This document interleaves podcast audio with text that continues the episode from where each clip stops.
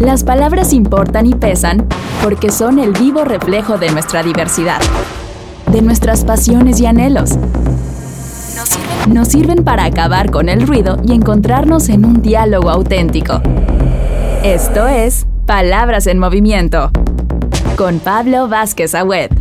¿Qué tal? Bienvenidas y bienvenidos a Palabras en Movimiento. Yo soy Pablo Vázquez Agüed y el día de hoy nuestro podcast Palabras en Movimiento consistirá en una entrevista con Samuel García, gobernador electo de Nuevo León, quien recientemente en una hazaña electoral conquistó la gubernatura de ese estado. Si no se han suscrito al podcast Palabras en Movimiento, recuerden que pueden hacerlo y lo pueden hacer en múltiples plataformas, en Spotify, en Google, en Apple y en el resto de plataformas de audio y de podcast. Damos inicio a nuestra entrevista. Palabras en movimiento. El pasado 6 de junio, Nuevo León eligió a su próximo gobernador, Samuel García, candidato de Movimiento Ciudadano, quien ganó la contienda electoral con una ventaja de más de 8 puntos respecto del candidato del PRI y más de 20% de la candidata de Moreno. Samuel es abogado de profesión por el Tecnológico de Monterrey, maestro en Derecho Público y doctor en Política Pública y Derecho Fiscal. Antes de convertirse en diputado local en 2015, se desempeñaba profesionalmente como abogado y socio fundador de un bufet jurídico. A sus 33 años, Samuel García está a punto de convertirse en el gobernador más joven de la historia de Nuevo León. ¿Qué tal Samuel? ¿Cómo estás? Primero que nada, felicitarte por tu victoria en la, en la elección de Nuevo León. Y antes de nada, pues empezar preguntándote cómo estás, cómo te sientes, te hemos visto muy activo, vimos que fuiste de gira con algunos congresistas de Estados Unidos, que tuviste un evento con la plana mayor de Movimiento Ciudadano, pero platícanos cómo te ha ido estos días después de la elección. Qué gusto saludarte. Muy bien, estamos pues ahora sí que a posteriori de la elección en época de transición, si Dios quiere tomamos protesta el 4 de octubre, entonces pues entre giras, trabajo postelectoral, selección de gabinete, muy contentos para lo que viene y pues muy contentos también con el resultado. Me va a tocar ser el gobernador más joven en la historia de Nuevo León. Y ese es un reto que asumo con toda responsabilidad porque pues va a ser un mensaje de que los jóvenes sí sabemos gobernar y sí sabemos hacer buenos gobiernos. ¿Y cómo va lo de tu gabinete? Digo, yo sé que eres una persona que se deja escuchar, que hace equipo. ¿Cómo te ha ido ahí con ese proceso? Muy bien, la ventaja de llegar sin compromisos y de haber sido activista mucho tiempo es que conozco de las ONGs, de la sociedad civil organizada, pues los principales temas y los principales referentes. Me refiero a personas, mujeres y hombres de talento por tema. Y lo que he buscado es invitar a los mejores y a las mejores. Y la verdad es que he tenido mucha aceptación la mayoría, si no es que todos me han aceptado las invitaciones y espero muy pronto por secretaría darle a conocer a Nuevo León quién va a ser mi equipo. Primer gabinete paritario en la historia de Nuevo León también que vamos a sacar adelante. Perfecto, no, pues una buena noticia. Oye, cambiando un poco de tema, al principio de la campaña, pues muchos veían con escepticismo una victoria tuya, empezaste en cuarto lugar según la mayoría de las encuestas y tuviste un, pues, un crecimiento vertiginoso prácticamente en un par de meses. ¿Cuál fue la receta? Platícanos, o sea, ¿qué, pasó? ¿Cómo lo hiciste? ¿Qué, ¿Cuáles fueron las cosas que tuviste que hacer, las decisiones que tomaste para tener este crecimiento y tener una victoria que al final pues fue contundente? Bueno, pues eh, en primer lugar, decir que la ventaja de ya tener dos campañas electorales es la experiencia en campaña. Siempre se ha dicho que las campañas son un caos entonces, el ya haber tenido dos campañas muy parecidas, que empiezas desde abajo, me ayudó a tener determinación, actitud y templanza en esta campaña de la gobernatura, que inicié en cuarto lugar con ocho puntos, a 30 puntos del primer lugar, que era la candidata de Morena. Entonces, determinación, definir una estrategia y no variarla no dejarte confundir por la guerra sucia, es decir, que no te distraiga. Y obviamente un gran equipo convencido de que se podía crecer y se podía ganar. Entonces, pues lo que te puedo decir es que la experiencia del Senado, que fue muy parecida, empecé en cuarto lugar, me dio la confianza de decir, no pasa nada, aunque empezamos abajo, tenemos tres meses para crecer. Y obviamente lo más importante de toda campaña es llegar limpios y preparados. El no tener cola, el tener la información, las herramientas para los debates, para las propuestas, las ideas, son lo que te ayudan a salir adelante y eso fue lo que pasó en esta gobernatura. Una campaña perfecta, sin errores, con una estrategia sin variantes. Logramos pasar de un cuarto lugar con ocho puntos a un primer lugar con 37%, nueve puntos por encima del segundo lugar y pues hoy nos toca hacer gobierno en Nuevo León los siguientes seis años. Sí, claro, determinación y disciplina, ¿no? Y, Exactamente. Y ahora, gobernar no es lo mismo que hacer campaña, ¿no? Claramente este, haciendo campaña ha sido muy exitoso. Y para tu gobierno, ¿qué estás pensando, digo, de bote pronto? Dos, dos grandes ideas que tengas de, de cambio, de reestructuración para Nuevo León que consideres que pueden ser determinantes en, en un buen gobierno. Pues yo creo que son muchas, porque si te digo dos me voy a quedar corto, pero pues al menos lo que te puedo decir es que tengo que seguir manteniendo un estado seguro que provoque paz, inversión, trabajo y un estado, que esa es mi especialidad, al menos por mis estudios, con finanzas sanas. Teniendo esos dos ejes garantizados, vamos a trabajar muy fuerte en movilidad. Somos la segunda ciudad más poblada de México, la ciudad de Monterrey, y eso obviamente nos trae graves problemas de movilidad, de transporte público, y quizá otro eje muy importante va a ser el de medio ambiente.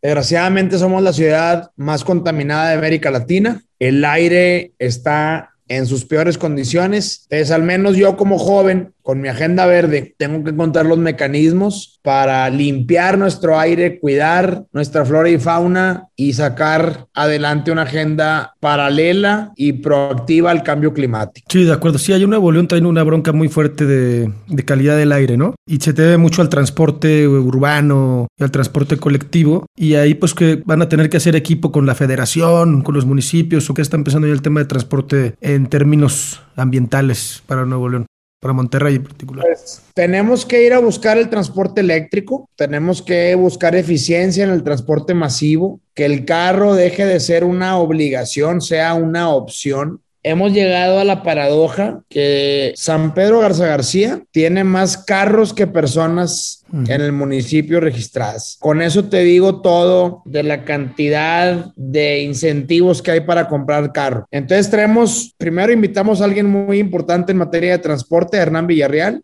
y junto con él vamos a resolver las principales problemáticas, el metro, las ecovías, las rutas, que son los camiones, y lograr con infraestructura una verdadera movilidad en nuestro estado. De acuerdo. Oye, siguiendo un poco con este tema del gobierno, también mucho se ha dicho que en el Congreso local pues no vas a tener este, mayoría de diputados de tu mismo partido Movimiento Ciudadano. ¿Cómo ves ahí el panorama? O sea, ¿ves condiciones para construir acuerdos con las otras fuerzas políticas? ¿Se ve complicado? ¿Cuál es el balance que tienes hasta Digo, falta que se instale desde luego la legislatura, que tú tomes posesión del, del cargo, pero ¿cómo vas viendo ese panorama? del el equilibrio con el Congreso de Nuevo León? Pues en, primer lugar, yo que soy un convencido del Estado de Derecho y de la división de poderes, creo que estos equilibrios son muy sanos, independientemente que me toque ahora a mí ser ejecutivo, son muy sanos para la vida de mi Estado y que sean ejemplo nacional. No porque no tenga mayoría quiera decir que nos vamos a dejar boicotear o que vamos a dejar utilizar herramientas súper poderosas como el presupuesto y como el veto.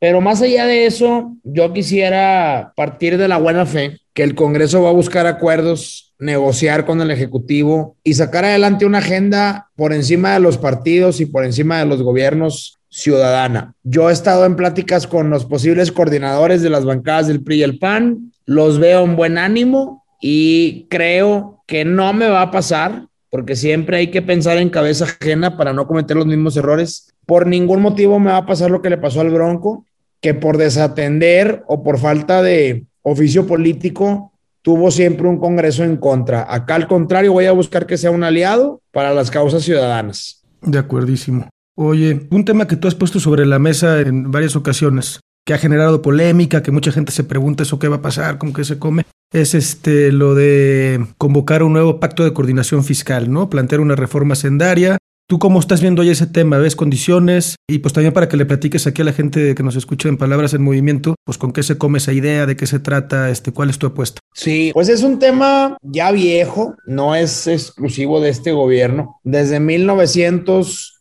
78, hace 41 años, se decidió que el gobierno federal cobrara todo lo importante y él repartiera con unas fórmulas el dinero. Fórmulas obviamente obsoletas, son de hace 41 años. Pero al final del día, las fórmulas son perversas porque a los estados productivos transparentes, eficientes, la fórmula los castiga, porque es una fórmula que toma en cuenta únicamente pobreza, carencias, población. Entonces tú como país no puedes aspirar a salir adelante si no generas incentivos de desarrollo, de progreso, de eficiencia. Y yo por eso siempre he dicho que el gran cáncer de México es el reparto del dinero, porque se hace de manera muchas veces política y arcaica o caduca. Si a eso le sumo que soy de Nuevo León y voy a ser gobernador de Nuevo León y que es el estado más castigado, que más le quitan y menos le regresan, pues peor aún. Por eso he estado ya mucho tiempo abanderando que se requiere una convención hacendaria para analizar al menos, yo tengo en el radar nueve posibles modificaciones, que cualquiera de ellas ayudaría bastante a Nuevo León. Nueve modificaciones que me gustaría se subieran al debate público y que sin ánimo de confrontar, sino más bien de pensar a futuro, vayamos desde ahorita decidiendo qué le conviene al país y que obviamente ayude a Nuevo León. Y que es un tema no solo de, del reparto, de la distribución de recursos entre entidades federativas, sino también de distribución de competencias, ¿no? ¿Qué puede un Estado cobrar y, y qué no, ¿no? Y qué le toca a la federación.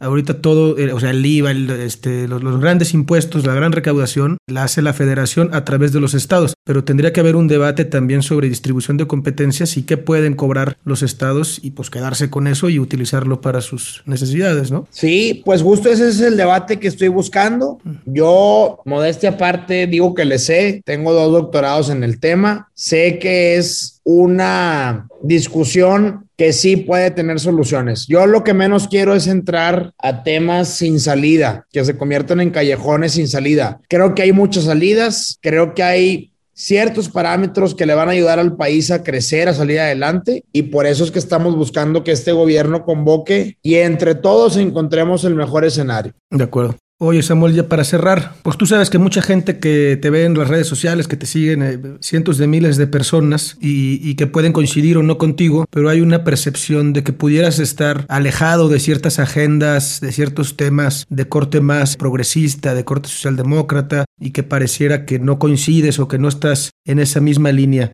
¿Tú cuál es tu balance al respecto? Digo, ya tienes un trabajo como legislador local, como senador de la República y ahora como gobernador. ¿Qué les dirías a esas personas en torno al papel de las acciones, de las propuestas que tienes alrededor de esta agenda más progresista, más alineada a la socialdemocracia?